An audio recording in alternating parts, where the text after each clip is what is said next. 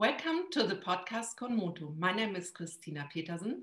I'm a Feldenkrais practitioner in Lübeck, that's located in northern Germany.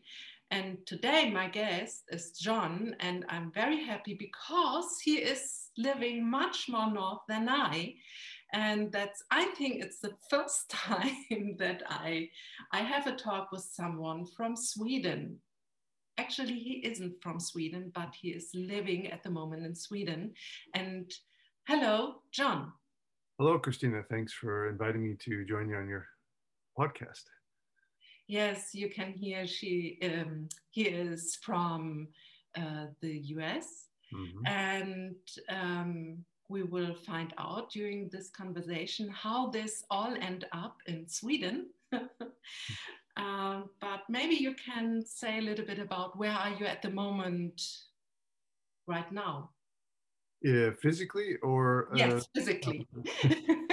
I'm living in a, out in the country in Sweden. Um, there aren't any known known towns nearby. Um, the closest that people might know about is Malmö, which is about an hour and a half drive south of here. Um, I work up in a uh, teach at a music school in um, uh, not a small city, well, a small city called Växjö, um, where they have about a hundred thousand people, I think. So I have to drive an hour to go to work. There. So yeah, we live out in the middle of. Our friend said to me, "You don't live out in the middle of nowhere, but you can see it from where you live."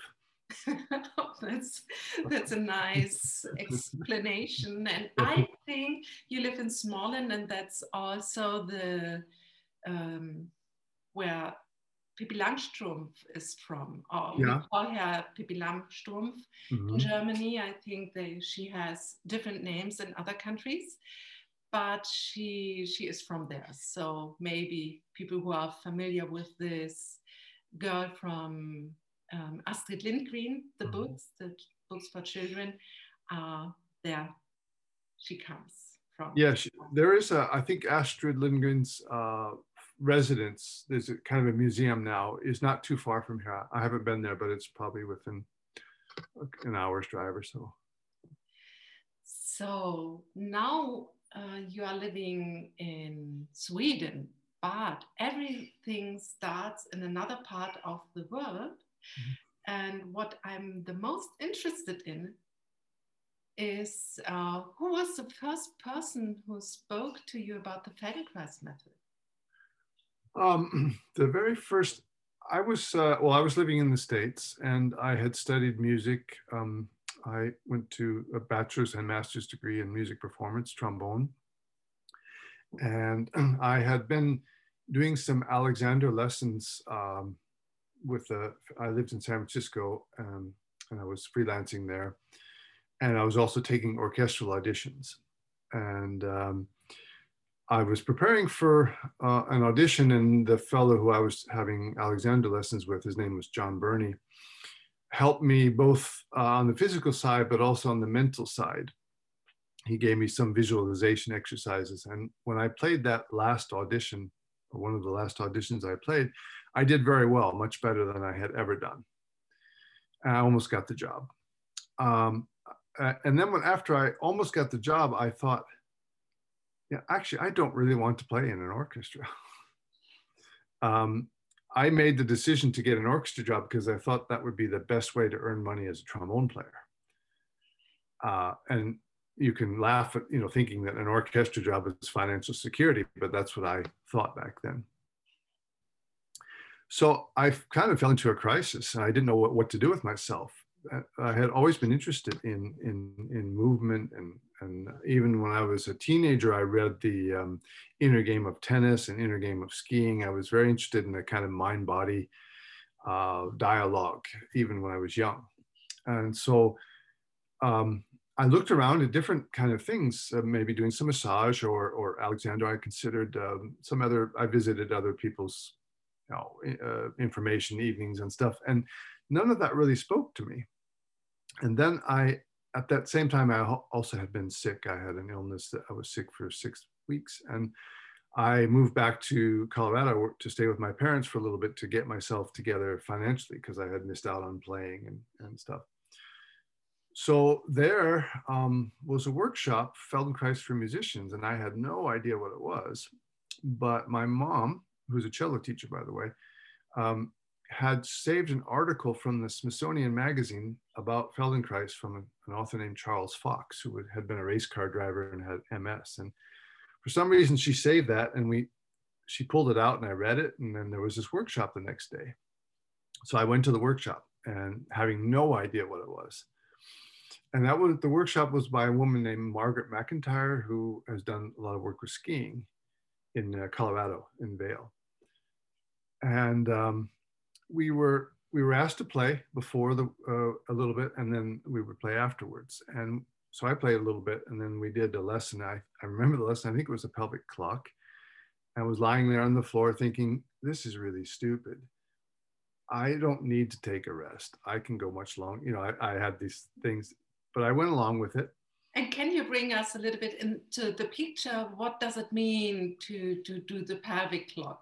Oh, it was you're rolling your pelvis, uh, these very small movements on the floor. You're lying on your back and you're rolling your pelvis is uh, uh on, and they use a clock. Uh, we use a clock to to give it direction. So I think six o'clock was down towards the feet and rolling it up towards 12 o'clock up towards your head. So that, and then three o'clock and nine o'clock gives you and then circles and, and then going around the clock like that. So that's the, the idea of, yeah, that's Feldenkrais jargon. Oh, the, fel- the pelvic clock.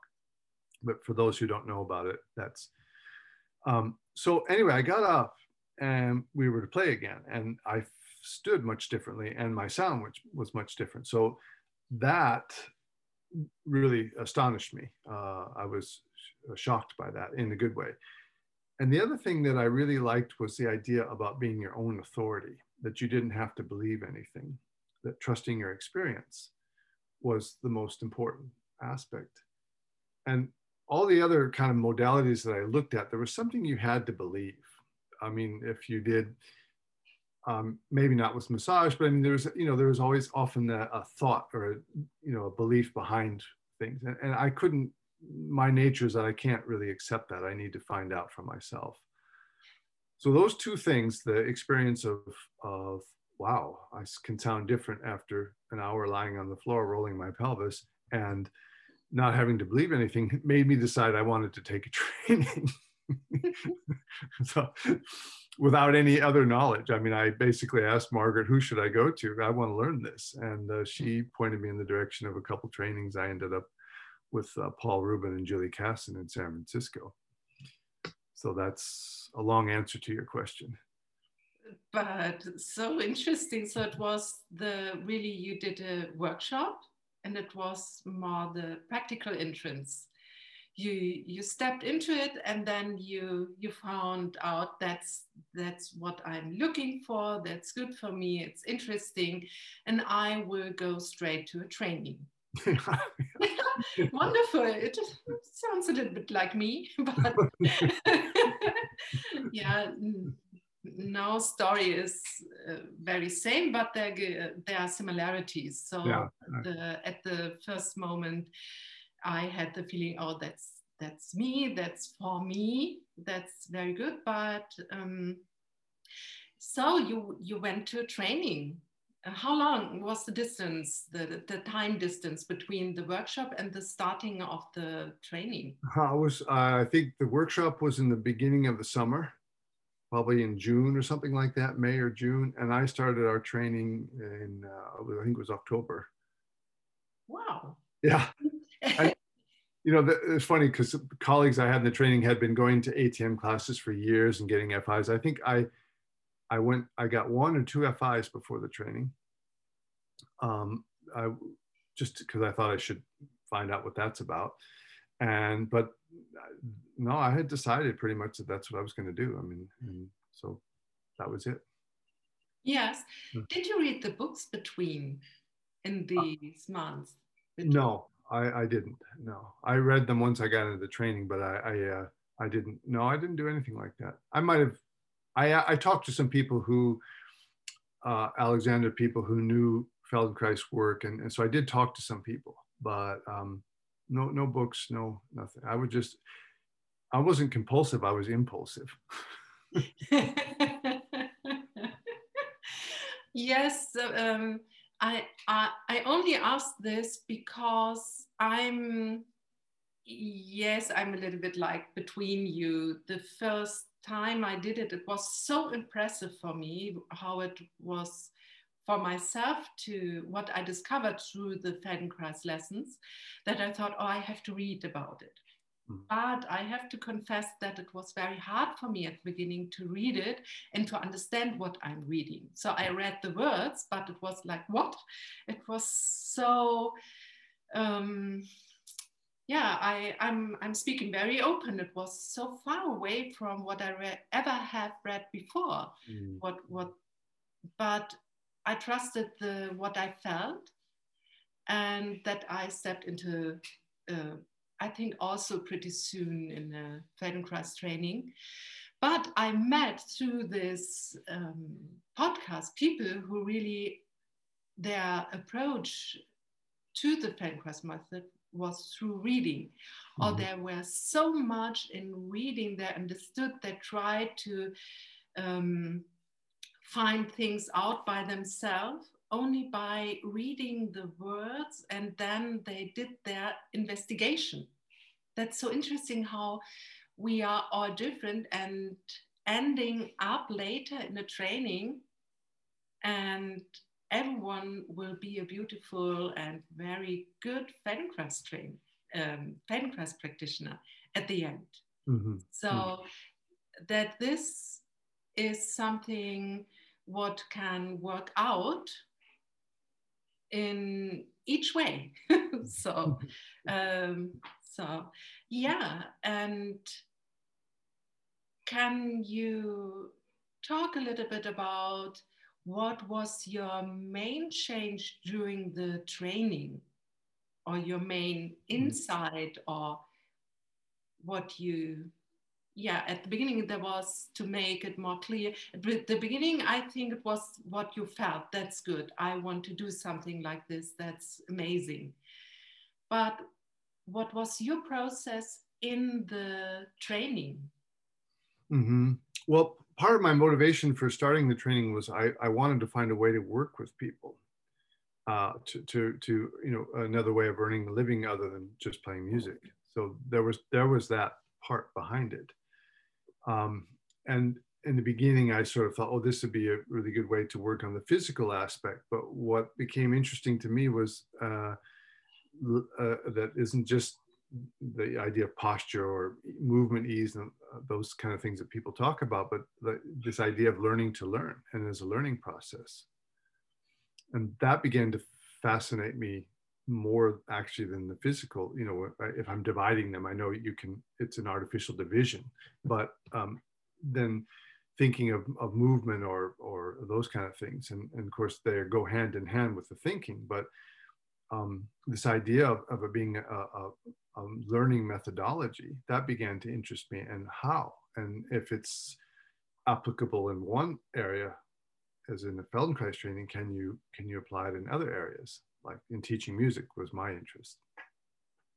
So that that probably in, in also being a trombone player, when you sit in a symphony, I, I still continue performing while I was in my training.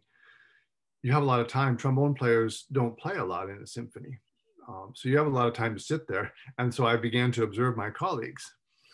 And that gave me an additional training and also thinking, oh, there's a prospective client. And, and um, but just seeing how people use themselves while playing. And so having that opportunity to observe people in action and not knowing they're being observed. I mean, I wasn't staring, but I mean, you know, you just, you're there counting rests and you're waiting, waiting to play. So, you, you know, you look around and, um, so I, I, learned a lot from being uh, being able to observe my colleagues uh, in in orchestras. Uh, that so the biggest change though was going from the idea of being a, oh this is a physical kind of thing to oh there's there's a methodology of a learning methodology behind this, and that began to influence my in, you know I've always been interested in playing jazz actually and um, I gave up in some point on it because I felt I, I just I'm not the you know, I'm not creative enough to play. And I felt some kind of security with with class more classical music because you had the notes and you sort of knew what you had to do. And now I know in hindsight that's a an artificial distinction because you can improvise when you're playing notes as well. But at that time, or earlier, even before that time, I had kind of come to the conclusion that I would never really be able to play jazz, but I wanted to. So I that the method gave me some hope that maybe I could learn uh, to play in a way that would be more satisfying to myself. So the, those are the big, the, the, two big changes that happened in the training. Um, was that realizing it's about you know that it could be a way of teaching and learning, and also that maybe I can uh, find other creative aspects of myself that I didn't feel I had access to. Yeah. Hmm. So what I see about your background, and I mean really the physical background, oh, I see the room behind you, and it's really looking mm. like that you are still uh, very uh, into the music. So what I heard until now uh, is that maybe at the beginning there was more an idea to be like Feldenkrais practitioner who maybe works with musicians and not so much the idea to, to stay in the musical practice mm-hmm. like to have a living. But it looks like that you found a way to combine everything.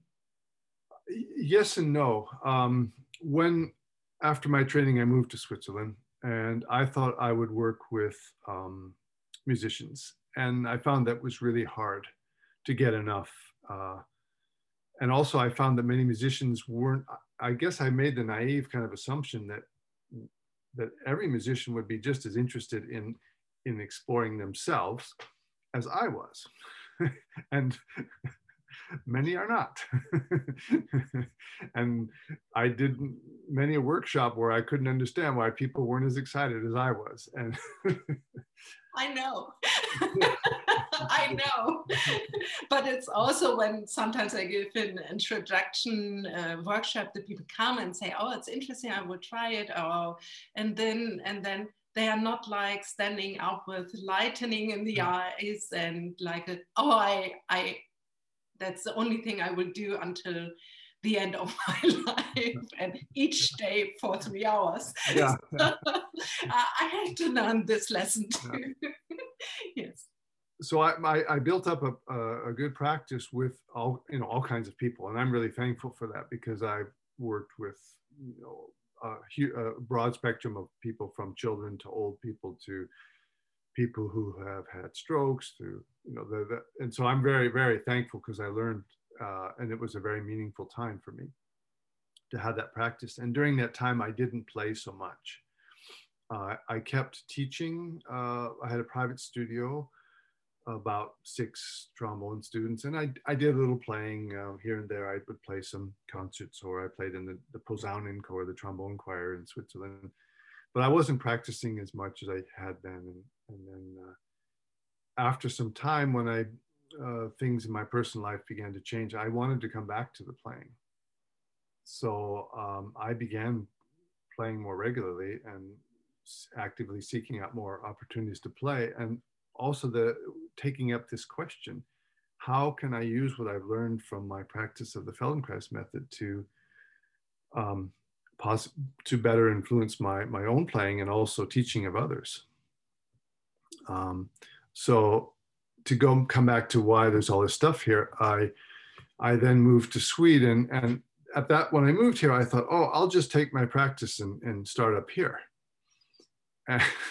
which was also naive because that didn't work. And um, I found I've come to some ideas about why practices work and don't work, and we can talk about them if you want. But um, for now, I wasn't able to get my practice going here to to earn a living, so I started applying for jobs. And one of the jobs I applied for was as a trombone teacher. Uh, and um, last year I got it. It was a 20% job. And then I was a substitute at another school. And this year I, I got an 80% job. So I'm almost a full time brass teacher now. So I've come, it's kind of like going full circle. I, I, I had this, you know, 18 year career or 20 year career as, as a Feldenkrais practitioner, where that's what I did and I also became an assistant trainer. I've worked in trainings and done workshops, uh, and now I'm kind of back where I started, teaching or as a teacher now instead of a student. And it, it feels right for me now. I mean, it's uh, it's something like I needed to revisit this world back here. Yeah. yeah. Um, but from my perspective, I, I, only can talk about myself, but I think I can see it also in you. Maybe you can prove me wrong, but it's that um, you to to go into music. Um, that means that you have to focus on the trombone or on music and on to play the piano. And that means a lot of focusing on something very special. Mm-hmm. You sit on a place, you, mm-hmm. you do this, or maybe you can't, like I, I couldn't do the or the volleyball in this school because I was afraid of my finger mm-hmm. fingertips. I liked the, the game and but I only did this. I don't know the the English word for this and not this so much. Oh, right, yeah. I was very good in this because, and the, the teacher said, "Oh, I know you have to go to the um, and to play if you can study, so it's uh, it's okay." Also, my my my friends at school were okay with it, but what I want to say, you, and once you you do something beside the school, what is um, um, um, something what is um, also um, giving you borders in your life. Mm-hmm. You have to, to give away a little bit of yourself to do this. And this means that there's something inside you, you like it so much. Mm-hmm. mm-hmm. And I know your, your thoughts because to be a Feldenkrais practitioner is also something you do this with not a clear career in your mind. Uh, there is nothing like if you study like um, something like medicine, you know what you will do with this mm. and with your career, but mm. not with a Feldenkrais practitioner. uh, uh, teacher training. Yeah. And uh, so I, I come to the point where I also thought every time in my life I have to split maybe I am a Feldenkrais practitioner, maybe I'm a piano teacher, mm. but now I see there are times you do more this and that. And mm-hmm. everything is really what you are and mm-hmm. what you like to do. So you don't look so badly at the moment because you're only teaching the trombone. So what I, I mean, and after a while, it can be that there's again more Feldenkrais in your life. Mm. Yeah, I mean, I'm still I, am still giving a few FIs, and I had a group up until Corona time, um, and uh, and so um, I've stopped teaching the group for now. I do plan to take it up again, and, and I, I've I'm gonna one of the things I want to do is introduce my colleagues at the music school to Feldenkrais because interestingly enough, hardly anybody knows about it in the music school and um, so I've taught them an ATM, and um, they liked it. So uh, when things again, we're dealing with this you know, new restrict just happening now here in Sweden that they're starting to clamp down again on people because um, of of COVID nineteen. Um, but after that, I think maybe there'll be some opportunity to hopefully introduce some of my ideas and and also the the method to my colleagues. Yeah. Well, Feldenkrais said, um, you can't teach anybody anything. You can only create the conditions in which they can learn. And that's something that, that I think about a lot. How do we create conditions in which people can learn? And I, I call it rather than giving them instructions. So um, a lot of the music teaching that I experience and, and I see uh, witness uh, is you know you do this and this is right and that's wrong. And and and the idea being behind it after a while the student learns to become proficient on an instrument or with their voice and then they begin to hear for themselves.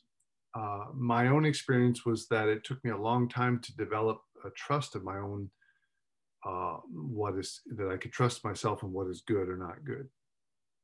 Or what I defined was good was based on what my teachers had told me and what the culture, I mean, the whole orchestra culture about what's appropriate and what, you know, there's this fairly narrow uh, band there of what's acceptable. Uh, even in uh, uh jazz, uh, which people, you know, is improv improvised, but there there are schools of jazz or or areas of jazz which are very strict. You know, you you you speak with it. It's a language, and you use that language, and you don't you know a harmonic language and you don't de- deviate from that. And so you have factions where the people who who think bebop was the the highest form in some way it is but they don't like the modern jazz people because you know it's a different set of rules a different kind of uh, harmonic language even though it's improvisation. So even within that you have you have um, restrictions and restrictions can be helpful but the teaching that I've experienced doesn't often help people to become their own authority, which was really what Feldenkrais was after in my mind. So how do you can create conditions for learning? For me, it's it starts with how you talk to the kids. I'm teaching mostly kids. Um, that you ask them how something sounds before you tell them how it sounds. You ask them how they feel, or um, and of course, this is not only Feldenkrais. There are a lot of good music teachers now um, developing these ways of teaching. It's uh, it's not just us, but I mean, I think Feldenkrais was ahead of his time in that kind of thinking. Um, so for me, it's about taking the ideas. If you're teaching an ATM and asking a lot of questions, and, and try also experimenting. How try it this way and make it more that way, make it less that way. So you begin to have control over it rather than just saying you know, do it this way. uh, and so that's how I'm exploring teaching uh, and trying to develop that to a way that, that will hopefully turn out kids who are, I'm not so interested if they become musicians or not, but they can think for themselves. I, I also see that as my job as a teacher is, is uh, music is the vehicle, but it's not the main goal. Um, yeah. yeah.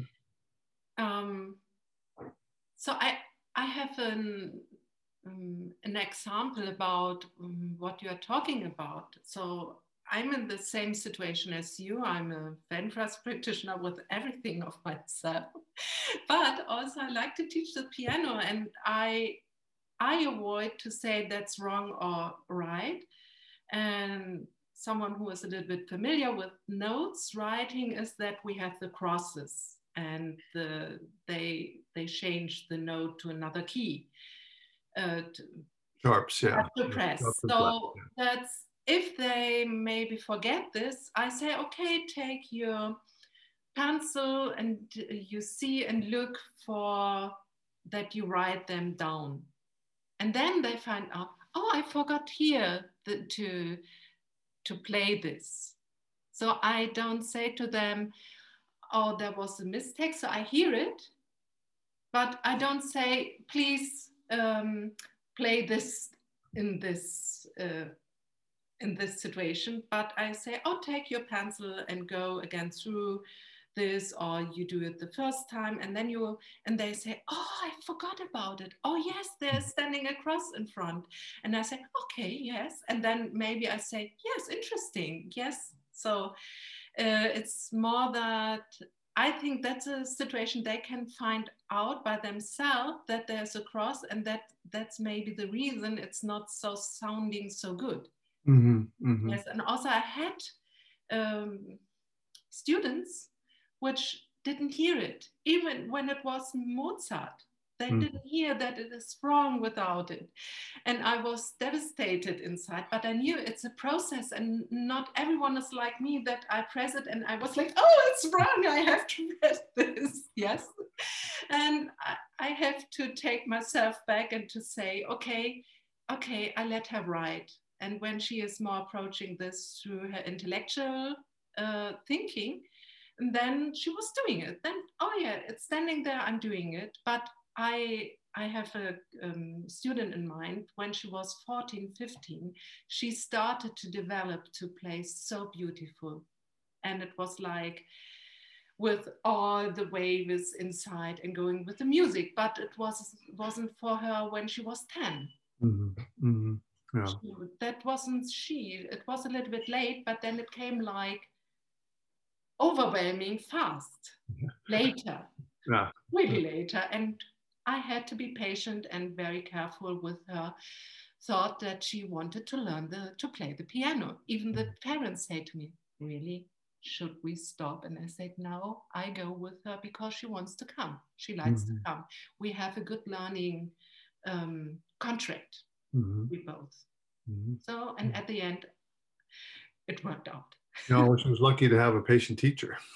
yes. But do you have also um, like um, um, an example like this? How you deal with this these situations? Yeah, I mean, part of that one with with the we call them accidentals when there's a change or you know uh, the, uh, there's a uh, you know in the key signature.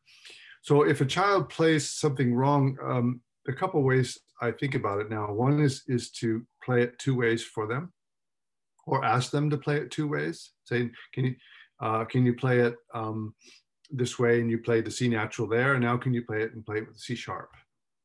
And does one sound better than the other or you know or how are they different and so that often works uh, or sometimes i will play it for them and try to mimic what they're doing and then try to play it in a different way not uh, and say which one of those do you like better and then but to go further and ask why uh, why what, what what makes it different for you? So that's the other thing is we can go deeper and deeper into the questioning where we say for example um, did you how did you you know they play something and they say was it all was it everything right?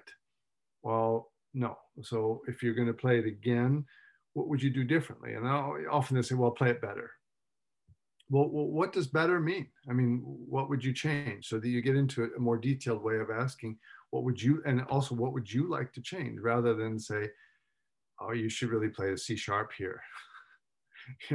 And uh, or you play that note wrong you should play the right note but rather uh, and then getting them to listen to themselves. And that's that's the the other part is that that that listening um, and sensing or perceiving themselves and and also asking them how it feels.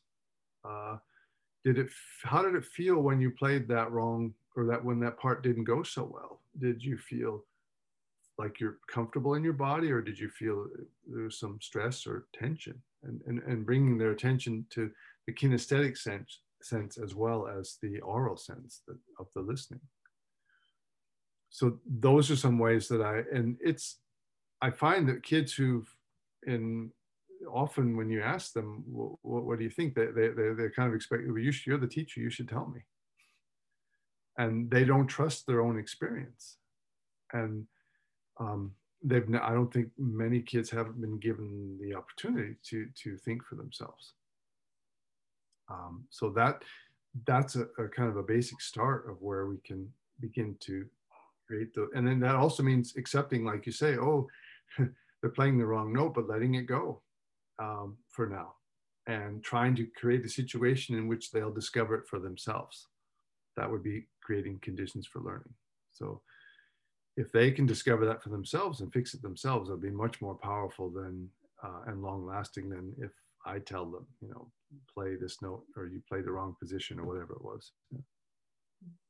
Uh, so thank you for inspiring me so much. And uh, yes, I'm every time thinking about to use this like principle to uh, create situations where they can find out or that I teach them like when I when they stop to have lessons that they have their own structure how they can find out am I right or not mm-hmm. this wow. And it's good to maybe to to clap it or to write again or to to have possibilities to to prove themselves right. Mm-hmm. not that they are they they need, they don't need me. And um, yeah i it's so interesting. I i talked to to a mother of a former student from me and she is now studying and she said to me it's so amazing how my daughter uses your um, your structure you uh, taught her in the uh, in the piano lessons now in her study she's mm. studying actually in, in switzerland now mm-hmm. uh, something completely different and but she says also oh then when i'm so uh, into it and i'm i can't learn it further on it's too hard i do a little break mm-hmm. and i mm-hmm. do something what i know mm-hmm. and then i come back mm-hmm. that's also i think oh I, the breaks the little breaks but then to do it again and in a different way or that she is not stuck in a situation where she feels her border but she she steps back break or or maybe I have to read something else at the moment as a little break, and then I come back, and then mm-hmm. suddenly I understand. So that she is going with her flow and not thinking, I can't do this, I don't understand, but oh, I do something else. Yeah. and then yeah. it's it's something I use a lot in in when I teach the piano. No. I mean, as I understood it, what I heard from my trainer, Paul Rubin, was that when Feldenkrais did his first training in San Francisco, he wasn't expecting the his students to to go out and, and, and do the same thing he was doing. He was expecting them that they would take his ideas, uh, his methodology, teaching into their own professions. So he wasn't really expecting as, as I understand it, that, that people were going to be teaching ATM and, and having people lie on the low table and all that stuff. That they were going to take his ideas of learning and, and, and, and take it into a different field. And there's also a, a quote, I think it's in the Master Moves, where Feldenkrais said, I could teach what I'm teaching through mathematics. Yes. And that really intrigues me and i would love to know more about because i i know so little about mathematics about how that would be possible or what he what was what was the thinking behind that but that's the kind of thing that i'm taking with music is how can i teach the method through through through with the trombone or with the trumpet? And um, and that to me would is then would prove oh yes it is a, a viable learning theory if that can be done. Otherwise it's it's not yeah. yeah, then it's only a, mu- a, movement technique. Exactly. Yeah. But it isn't. Uh, there's a whole right. idea about learning behind yeah. it, and maybe you can agree to play a, um, an instrument is more about moving than yes, it's not so far away from sport or or like cleaning the house or something. It's mm-hmm. a um, it sounds better, but uh, yes. Well, sometimes. I don't know. A lot of parents might rather have their house cleaned by the kids than playing trombone. yes, I know. So that's a good part with the piano. if it is in the right uh, pitch, then it's everything is okay. They can do what they want. It's yeah. every time it's nice. yeah, yeah. But yeah, there's um, uh, there's no no split in between. So that is what I'm finding out now for myself. So that I don't have to decide so much. Am I a Feldenkrais practitioner or a music teacher? Mm-hmm. It's going between uh, the things. But the only thing I, I want to ask you, um, what I found out as a Feldenkrais practitioner, I'm really not so interested in build up patterns throughout what I'm teaching. It's mainly more like breaking up the pattern the, and to find out there's an, um, something else I can do. So to widen the potential. But when I uh, want to give someone to learn an instrument, there has to be something of building up patterns. Mm-hmm. Otherwise, you can't play the piano, the trombone. You have to build up strong, felt, and wired in patterns. Mm-hmm. Mm-hmm. And that is okay. I stop. I, the next thought in my mind. I maybe you you bring it, please. Okay. What what is speaking to you? What I right. So that that's um, if I understand your question correctly, that there's that dilemma of in the Feldenkrais method, we're often taught to explore and do things differently, and there's no right way. Uh, and within music, there has got, at some point there will be a right way, other one no one wants to hear it. And I think I address that in, in a couple of ways. One is to say there are differences. I mean, the, the, the Feldenkrais method being uh, a, a, tool, or in, in our sense, I mean, I don't mean it's just a tool, but we can use a tool for exploring.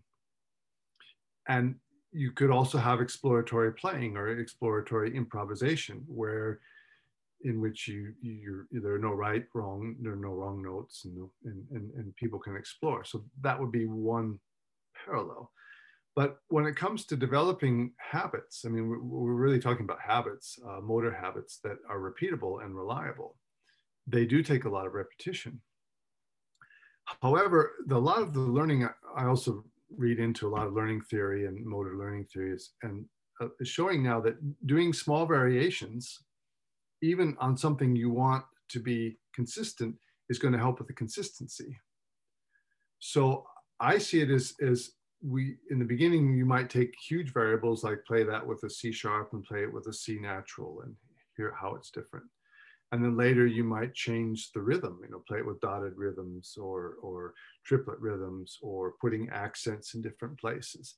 And then later it becomes uh, if it's a really fast something there may be subtle differences that no one would hear but you, you feel them or the person playing feels them you're playing a, a scale da, da, da, da, da, da, and you know where do you put the uh, the emphasis and you da da da da da or da da da da, da those kind of things that and i think there we can take what we've learned from the Feldenkrais method and, and, and, and help students and, and, but it has to become finer and finer so that at some point, and it's the same way with an ATM. I mean, if I do the, think of doing the pelvic clock, when we come back to that, when I first did, I was probably amazed that my pelvis could even move that way or that you could think of it that way. And I had the sense after a couple years, I did that lesson again. I thought, wow, I, I, I, didn't have any idea about what was going on. And now I have, you know, I've learned so much more. I can feel so much more.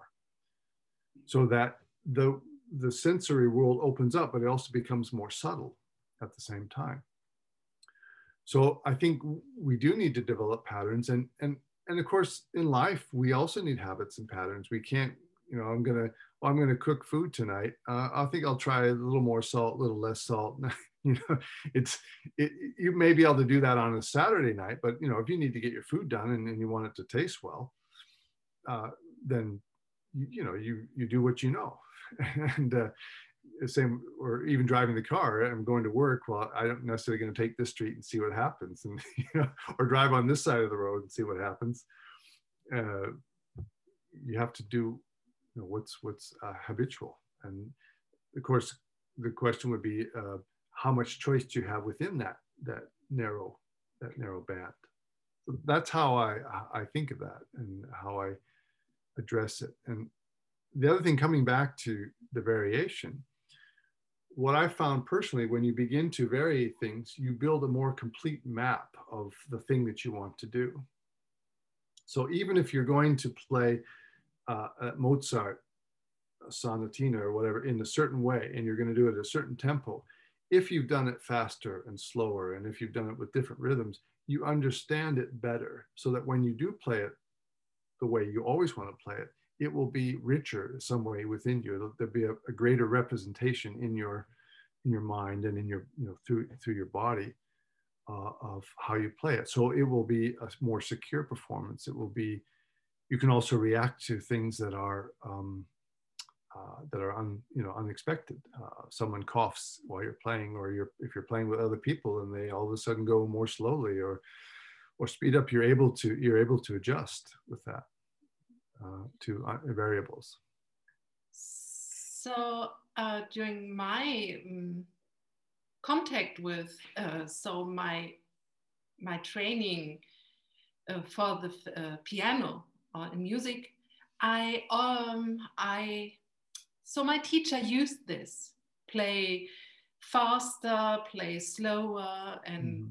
I grew up with uh, the sentence like you're when you can play it slow and fast, then you can play the um, the tune. so, mm-hmm. and mm-hmm. also when I trained the scales, they say to me, yes, when you do it all the time in the in the same kind of way, it will be worse. And uh, they gave me all the ideas of faster or certain emphases or to change the rhythm. And I see we, we have the same social socialization inside, but I think they gave me this with another idea. And this talked to me like, I do this for more precise playing. And not that I can find out what maybe I like the most, or mm. It was more like with an aim. Mm-hmm. Mm-hmm. Yeah. Yes, it gave me, it, um, and I'm thinking about what is different in the Feldenkrais method when we, u- when we are using constraints because to use to say are not only playing up and down the, the scales, um, but you put your emphasis on some notes and some not, then it's giving you a border, a constraint. Mm-hmm. And also in the Feldenkrais method, we use constraints. Um, mm-hmm. um, and it's not like a good um, thing to do, like moving when you have your arms so close to you, but it will help you to find out where else you can move. Mm-hmm. Yeah. Yeah.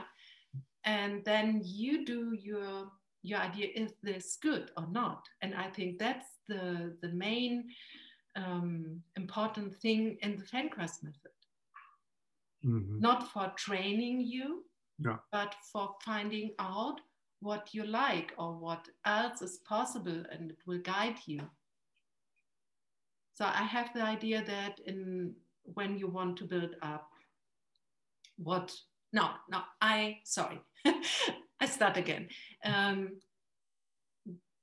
I found out to teach like this, this is wrong, do this, and the, um, the, students like to do. They stay with you when you teach like this. That's the other tricky thing. And they do this, and they will be very fast, and they can um, very fast play something like we know. Mm-hmm. and that's right. Yeah. The other way is much slower. Mm-hmm. But the more I'm able to teach like this with the with these ideas of giving them the space space to explore by themselves, I have like parents beside me, and they say, Oh, can we change to another like genre or like that? They are playing all the time at home. so not with all, but mm. it's coming more and more often to me that like parents are complaining about that they are playing too much than too less. yes. That's a good complaint. More than maybe 20 years before. okay. yes. Uh, uh, uh, I found out so that they oh. said, oh, no, not again this. Can we have this? Because she's playing all the time. Hats off to you. yes. It's not working with all of them, no, but I, yeah, with yeah. more and yeah. more that parents are complaining. I did have one student tell me last year uh, we were he was really wanted to get something and he worked on it. His parents he told me this parent said, "Couldn't you play something else?" And it made me really sad because I thought this little boy is trying and he he wants it. He has an idea and he's really working at it. And I know it's it's trying uh, uh hard for the to listen to that same yes. thing over and over. On the other hand, wow, be thankful he's not you know sitting there playing video games. Yes. Uh, I mean, that he's playing the trumpet. And uh, wow. Um, I wanted to come back to something you said about the variations. Now, I didn't have teachers who were so uh, developed that way. I mean, one of the exercises we had was you take a deck of cards, which there are 52, and you you play it once and if it's right you flip the card and you play it again if it's right you flip the card and you, so you're doing trying to do the, get this consistent results by doing the same thing okay. with the idea that practicing consistency uh, begets uh, consistency. And a lot of the motor learning now like uh, with the golf and stuff you know they say you should hit a hundred balls you know with one and, and that's not true. No. And the irony of it is that, that we often feel we've learned something better after doing it that way because but when you go to play it again or perform it it's less reliable than if you had done it in many different ways so you you were lucky to have teachers who were were I think a little ahead of the of, of the thinking. But like you said, the, the point being, are we doing it? Am, am I having Christina play those scales in different ways because I want her to have a richer experience and to come to her own thoughts? Or am I doing it because I want her to be a better piano player, you know, and play it more more correctly? So that that thought behind it, even if you're doing, even if it might look the same from the outside, the intent you have behind as a teacher, I think, is very important uh, of leading someone to discover their own way. And and that's tricky in the in especially in the classical music world because we have all these there are rules. There are the kind of you play Mozart this way and you play you know Bach this way. And and uh, and then you have within those you have different people with different interpretations. But um, I was listening to an interesting podcast with a guy who taught improvis- improvisation, and he would improvise on Bach. And he said one of the reasons for doing is that if you have a memory slip, you can continue on, and most people won't know it if you're good at it. That's a little side note, but I, it's uh, I thought it was an interesting point. Uh, yeah, the, about the improvisation about something is um, so I like so much the what I uh, uh, while I studied I had a colleague and uh, a fellow student and he came from the um, yeah improvisation pop music and he was there very good. And then he came into the university and he had to play all this big piano stuff. So he was a very good piano player, but not so much for the classical side. Mm-hmm. And then he was so stressed out to have um, the class had to play, and also he had to play. And it was Scriabin, uh, and his um, professor said, Oh, yes, you have to play. You are such a good player, and everything was good. And he was so stressed out and I couldn't hear it, but it was so interesting. After that, he came to me and he said, Oh, oh, I messed up. I messed up. But you know, my professor came to me like the arms open and say, Wonderful, wonderful, Mr. Schubert. That's true. His name was Schubert. Mm-hmm. Yes. Yeah. Wonderful. So good, so good. And uh, sometimes it was Scriabin. It was. Sometimes it was. It, actually was square Scriabin. Oh, yeah. I thought, what, what a good teacher. Yeah.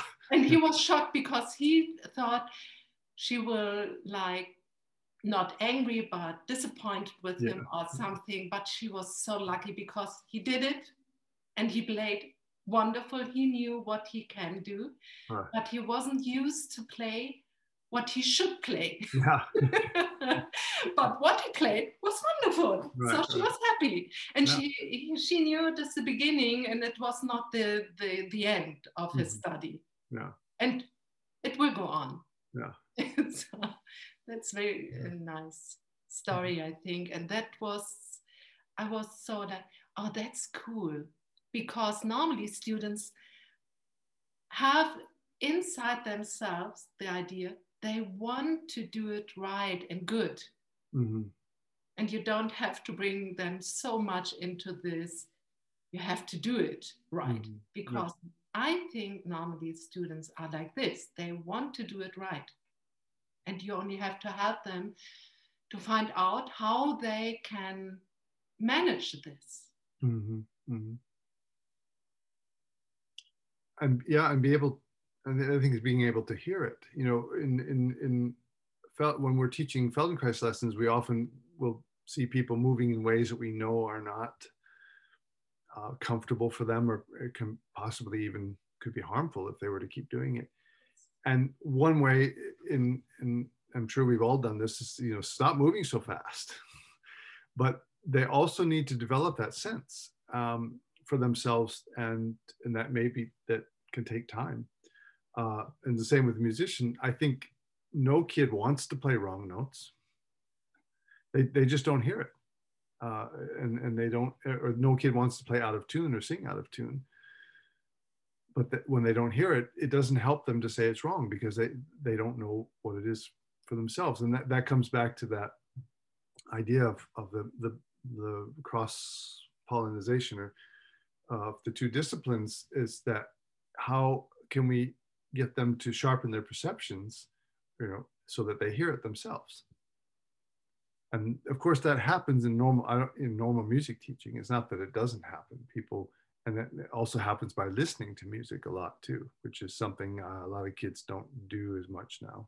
I think, and access to live concerts and things. But um, how do we develop that sense of that felt sense and, and listened sense of what feels right and what feels right to me and what feels right to the environment. Yeah. That's all. Yeah.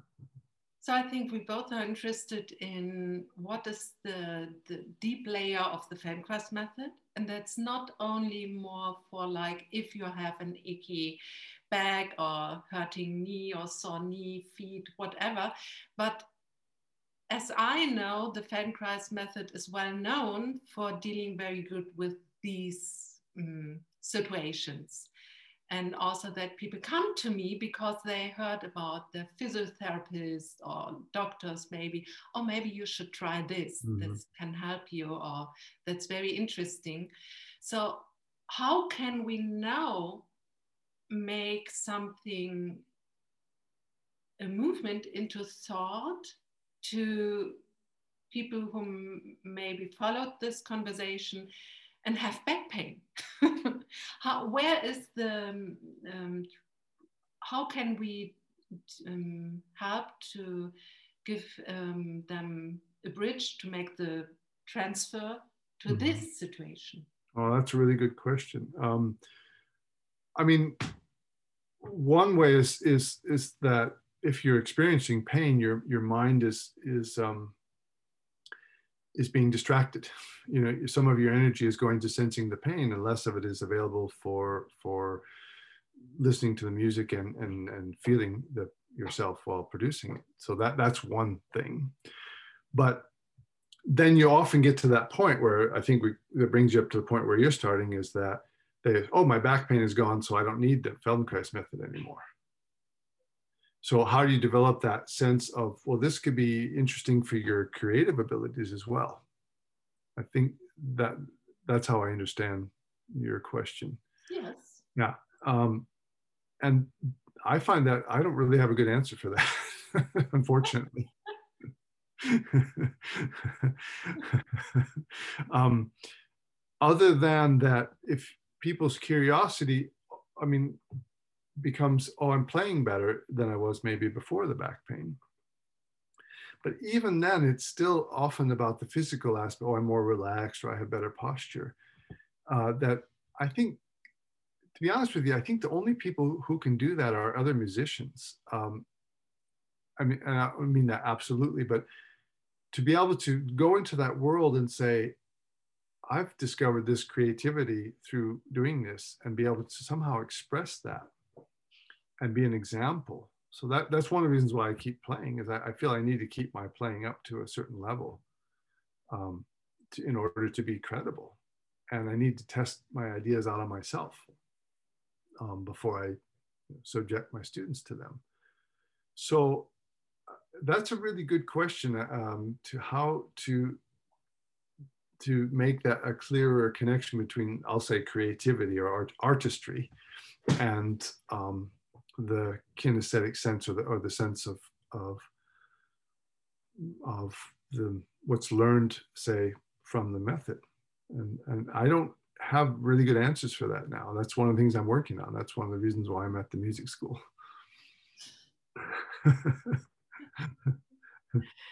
okay. But also, I'm interested like, for people who maybe are not musicians and have back pain. It's the same question. Uh-huh. I think because oftentimes people get to a point when they don't have back pain, then they then then it's done. And um, it's funny. Uh, I had I remember a guy who had back pain, and he I he was actually not a client of mine. He was a, I worked in practice in Basel. There were a physio there too, and a couple of them. And he came to me because um, the physio was sick, and he said, "I just want it to be back like it was before this happened." I think, and and at the time, I unfortunately wasn't savvy enough to answer his question really well. But the the the question that a better response to that question, I think the one I gave at the point was, if you'd gone back to the way it was before, you would have gotten hurt. because you need see, he wanted going back to having that pain but that his way of being before the pain led him to having pain. And so to what, what he really needed was to develop beyond that sense of self that would cause him to have pain. And that's a little bit of similar thing with, with the musicians. If you say, well, you don't want to have the pain, but that process of, of going beyond the pain can also contribute to your, your artistry, to becoming a better musician. But it's really hard for people to see the the relationship between um, learning and movement. And it's the same with the general public. They, oh, you could actually become a happier person, maybe, even if you didn't have back pain, but you continue with um, lessons. And some people do. I mean, some people do make that connection themselves, and some don't. And I don't really know how to up the percentage of those who who who, who do uh, I've tried many, many in my practice because I, I remember having people, even practitioners, who would go in and they would do the lesson. They would be all, and then uh, they would get up and then they go out and put their shoes on. You hear them bam, bam, stomping around. And think, oh, and grunting when they bend over to put the shoes on. I think, wait a minute, you just rolled off up this up to sit so nicely, and then you go on and slam your body like that. and uh, you know, I, I, I don't really know. Uh, I mean, I've tried many ways and, and you know, there, you, you, we make approximations and it gets better, but I, I don't have a good answer to that question, unfortunately. I wish I did. uh, I, I think it's about who you are and, and that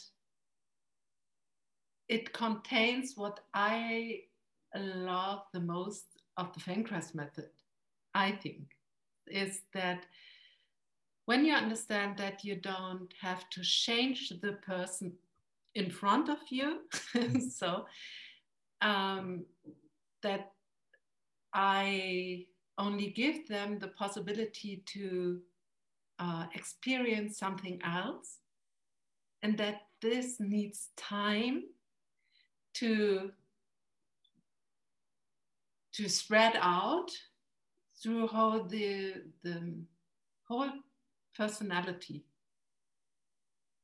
And even when maybe I, I had situations with, with clients, so they said, oh yes, maybe it's because I'm holding my back every time on the right side. And maybe I told them before, oh, please maybe try this. And they didn't do it because it's so wired in. And then they feel it after um, a group lesson or a single lesson with me alone. They feel it and they say, oh, I have to change this pattern. And then they go out, the back is on the right side, and they say, no, no, I can't use a rucksack. It's not pretty enough, or I feel bad with this. And yes, I know you do all this stuff, and but I have to wear high heels. Yeah, it's me. Yeah. And so they come back years after years. And well, yeah, and I try. so, or, or be thankful that they do come back years after years. practice going. Well, that I mean that brings to me to uh, I had an, an, interesting experience with a, a, musician. I worked with him. He was actually in a practice. He was a student in a training, and I was a, a practitioner giving lessons.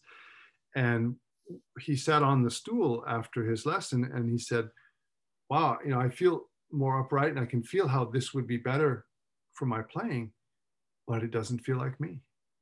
Yeah and at the time, I was a fairly inexperienced practitioner then. Well, I still am, but I mean, I was even more inexperienced than I am now.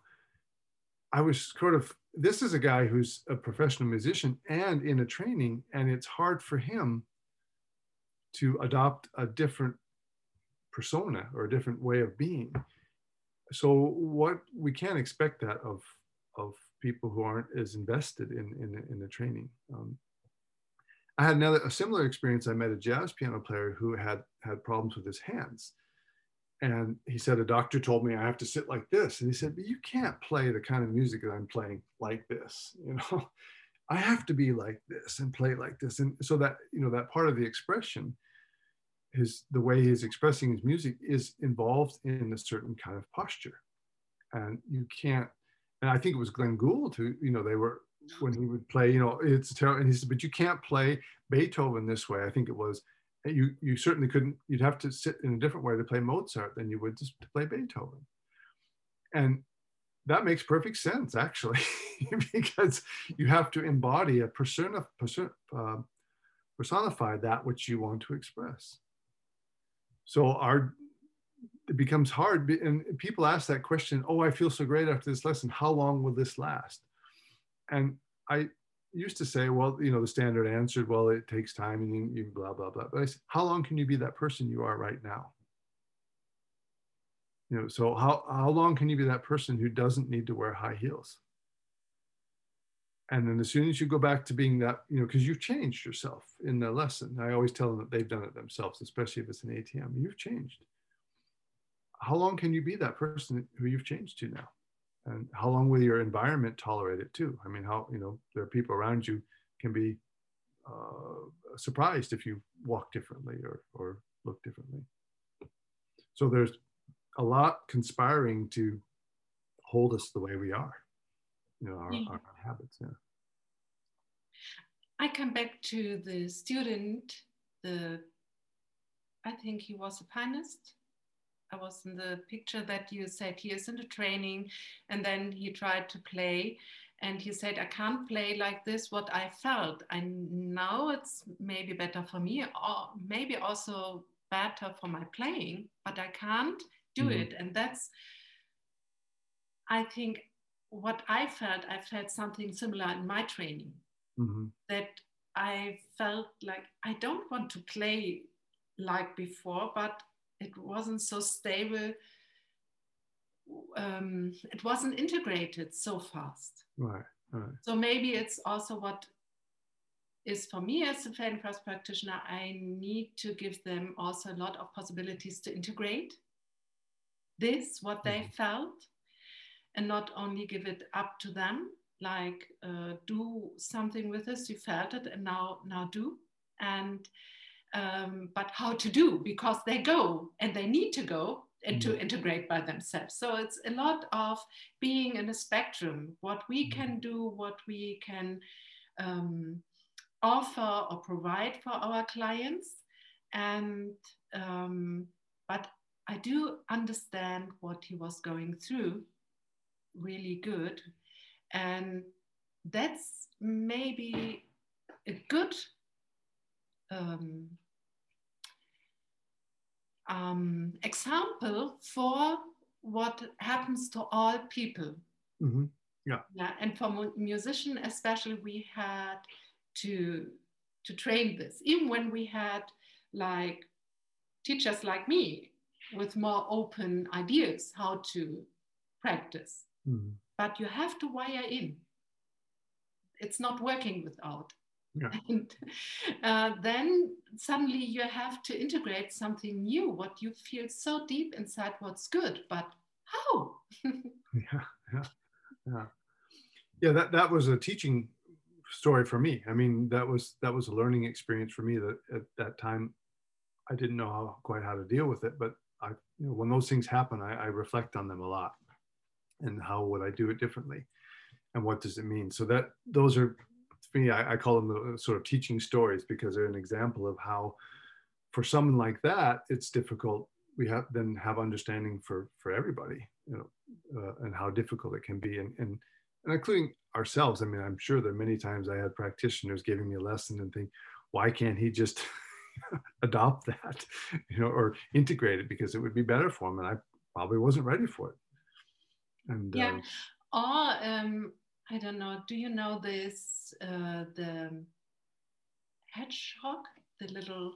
Yeah. I think, and the the rabbit. Uh, the hedgehog. It, the hedgehog is the uh, yeah. Uh, and the rabbit.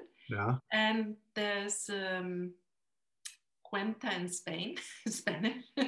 it's a Grimm's. I don't think it's um, it's a Märchen. And, a fairy tale.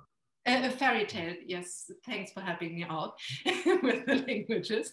and you, you know this that there's an hedgehog and uh, the man and the woman and the rabbit is running between them.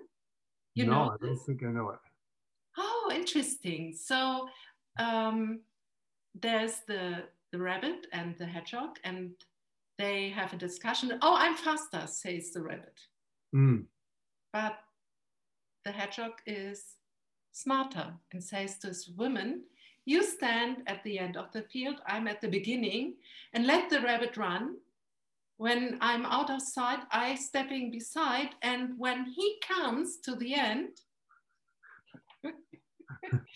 um, you like running and the the little um, steps and say, "I'm here." and then the rabbit says again and again because hmm. he is um, he thinks I'm fast. Yeah.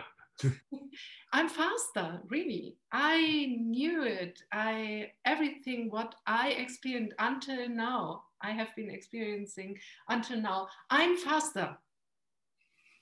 And that, that's maybe a good example for patterns. Mm-hmm. They work so good. Right. But once there comes a point in life which they are not working anymore like before. And then how to step out of it and not, not like the rabbit to die. Mm. out of exhaustion. Yeah. yeah. Yes, and that's the old pattern. One, one, one, one, one. Yeah. Yeah. And we try to say, look, there's this and this, and then maybe there to create situations that they can mirror this, they can see this, and also give the um, ideas. You can go this way, not only to stop, but you can run this way or there around and to stop in the middle and to say, no, no, I'm fooling them. Or how can I fool this? So, mm-hmm. yeah. Oh. Yeah, often, I think, unfortunately, often people do have to come to the point where they're injured before they're, you know, if the pattern works, then why change it? I mean, that's a lot of the thought that we carry around with us. And it's usually injury or, or some kind of crisis that, that is takes for people to be motivated to change. Yeah.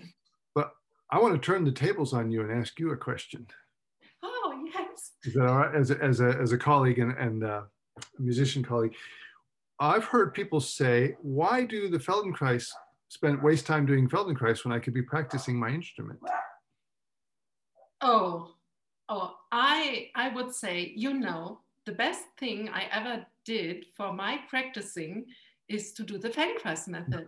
I found out I have really less time to practice um, because I'm doing the Feldenkrais method. It's more obvious with my singing um, uh, lessons more than with the piano.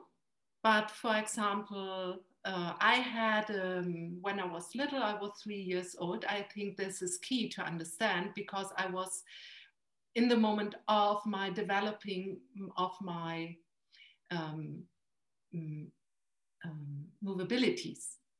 Like climbing, jumping, where you all have to do these strong things with both arms and this, and I mm. couldn't do it a long time, and there was a trauma and everything from the from the accident who was giving me this, and I really was very young, and um, so it is so deep wired in, and I had a problem with, for example, with Chopin, who is familiar with this. You have to spring a lot with the left arm from down to up and to be very um, precise in how you point the arms or you do all with the left hand.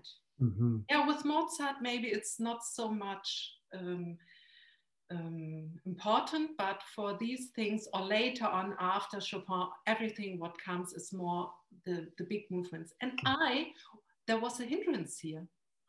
Mm-hmm. Everything was okay, with my left side. The doctor said everything beautiful, grown together in this, but there wasn't. Um, there was a time I forgot about the movability possibilities here, and also I was wasn't able to to spread the fingers so much. Mm-hmm and this all. And this was much better. The most I started to discover what what I'm able to do with my left arm also to get rid of the pattern to uh, like um, dissociate from this mm-hmm. part because it was when I was little so hurt. Mm-hmm. There was no surgery, and when they, the, in these times, they didn't give me um, anesthesia to put it in. Oh, yeah. Yes, they throw my mother out and said, "Oh, you have to go out." And then they heard me cry through the uh, through the door. Yes, it's a little bit weird. And I was so little, I have no ideas about. I think the trauma did it for me, and also I was so little, I didn't remember. Yeah. And this is a very good. Um, that, that all um, was a layer below my possibilities of playing. Mm-hmm. And with all this standing and finding out what my left arm could do. And then, interestingly enough, during my Feldenkrais training, I started to ask my mother about it. Mm-hmm. So, so, I knew about it, but it was not a big theme because I, I didn't hear it um, was hurt really like mentally or this. I had luck, only my clavicle was broken. Mm-hmm. But then I started, which side, mom? And she said, yes, the left side. And I, yes, really? And then I, I felt here the, the, the thing that it's bigger here and all yeah. this. And really, it started to hurt. when the weather changed, suddenly it hurt and everything. And I felt something here. And now it's gone and I can play better Chopin. Mm-hmm. And there was a point in my study, I say, I felt I it's not how I practice. Also, when, when I tried to do all the different stuff, you know, that my training um, my roots are a little bit more freer than yours, but there was no way. Also, I learned that I can do all the stuff mirroring with the right hand. Mm-hmm. That's also very good what we can do on, on the piano, that we mm-hmm. can like mirror what I do here. I do it from above. And so it's very, very good to avoid to over practice one arm. But I was at a wall. It, it couldn't go mm-hmm. further. Mm-hmm. And then the Feldenkrais method helped me. Mm-hmm. Mm-hmm. Uh-huh. Yeah, to um, reclaim my um, possibilities, find out what what can I do because it's it's not broken. Right, right. But there's missing a certain time which is so important to explore the possibilities and the trauma. Mm. Yeah. Plus, then coming back to what you were saying before that, also with the musicians and, and saying also your practice could become more effective. Yeah. Oh, yes. Of mm. course. Yeah. Much more interesting. Yeah. Well, that too. Yeah. Of course. Who, who, what? Practicing should be interesting? Yes. Are you sure? yes, of course. Heretic. it can be fun. no, stop talking. yes. Go away, you're shaking my world. I like this. I was being silly, but no. but I think that's so important to to look at, it like this. And that that's the thing I say. Sometimes you need to have a certain kind of personality as a musician. Also, I think if you're doing sport or ice skiing, um, the no, the dancing on ice. Oh, figure skating. Uh, figure skating. I knew there's something wrong in my Yeah. my thoughts about what Mm. I want to talk about. Yes, I think I really, I it's really t- so astonishing for me how people can so beautiful on ice and or the falling. It's not ballet. They are on the. It's cold. The muscles are more tighter and then they do this and they spring like this and they fall down and the feet are in these shoes. It's Yeah. what i'm complaining about as a musician. So i think certain people are more um, in a line what they really want to do and what is inside of them what they Mm. want to learn and to show to the side. And it's so elegant by the way. Yeah, yes but this is for me the the example for really oh my god that's that's very um, I'm um, I think that's very uh, hard to do. Mm, Oh, yeah, yeah. Yes, It is. Yeah. Yeah. Mm. John, I think you all the questions I had in mind as yes, I had some answers. also very interesting insights and you inspired me a lot and I'm looking forward to tomorrow afternoon when I will teach um, the piano Mm, what will be come out of me and new ideas throughout what you gave to me in this uh, talk and but is there something you want to tell to the world at the end or did i forget something you think oh no christina we have to talk about it Hmm. I, uh, no, it feels pretty complete to me. I hope we didn't talk too long, because this is something I love to talk about, obviously, and, and we we we seem to uh, be a kindred spirits and, and be able to talk. I mean, I could continue talking about this with you, uh, and it's also helpful for me to discuss with other people in the same, you know, similar backgrounds, music teacher and Feldenkrais. So I'm very thankful for that.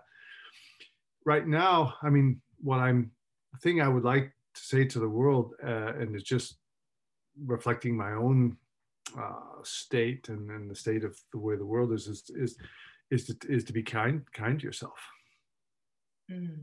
I know that sounds kind of um, no you know wishy-washy, but right now I'm uh, you know uh, another time I might say something different, but right now I think we we we you know take care of ourselves and uh, be accepting of ourselves for who we are and with all our flaws and, and and you know our shortcomings and as well as the good things that we have because uh, that's what I would like to say to people. Yes, because there we we come to it's like the circle is closing there. If we are all in a situation, I think at the moment we have to change our patterns. Mm, Everyone, even they have no pain, but or something is, but the circumstances worldwide are we have to change. And and the it's so nice you you you say this with the be careful be kind with yourself and that's really wow yeah you touched me really by heart little tears in my eyes. Really, so nice. Yeah, Yeah. I think that's that's a good mission to give. Yeah, and and just to bring that back to the musicians, that you know there's so often so much pressure to be better than you are and to get better and to and to say, "But, you know, what you're doing is what we're doing, what students are doing is is already wonderful. The fact that they're even trying to play an instrument, even caring to play an instrument, is already a wonderful gift to the world and to themselves and to the family. So that that's that's part of where that comes from is that idea don't let's not as, as teachers don't be so hard on your students and i'm talking to myself and as students don't be hard on yourselves and as performers uh, uh, people you know ourselves christina don't be so hard on yourself i mean maybe you're not but i mean those who are Oh yes. studying music because what we're doing is is is, is already wonderful uh, you know so yeah that's that's what i would say as to bring that back to the music i mean that, that advice i have is for everybody but for the musicians and that's what you know to keep it focused on that um yeah be be kind and be be thankful for being able to play music Yes. And What- what- for beauty and what a privilege it is that we can s- sit here and talk about these things Yes. Oh, that's yeah. So thank you, John. Well thank Um, you Yeah. Yes, and the, uh, also that you gave the time to talk about your thoughts. I think that's also really something special. And thank you for this. And goodbye. Well, let me just say thank you to you before you say goodbye. Also, thank you for the time, and uh, thank. I also appreciate being able to to share, uh, uh, talk with you, and learn from you. So, and be inspired by you. So, the um, thanks back. Good. Goodbye. Okay, thank you. Bye bye.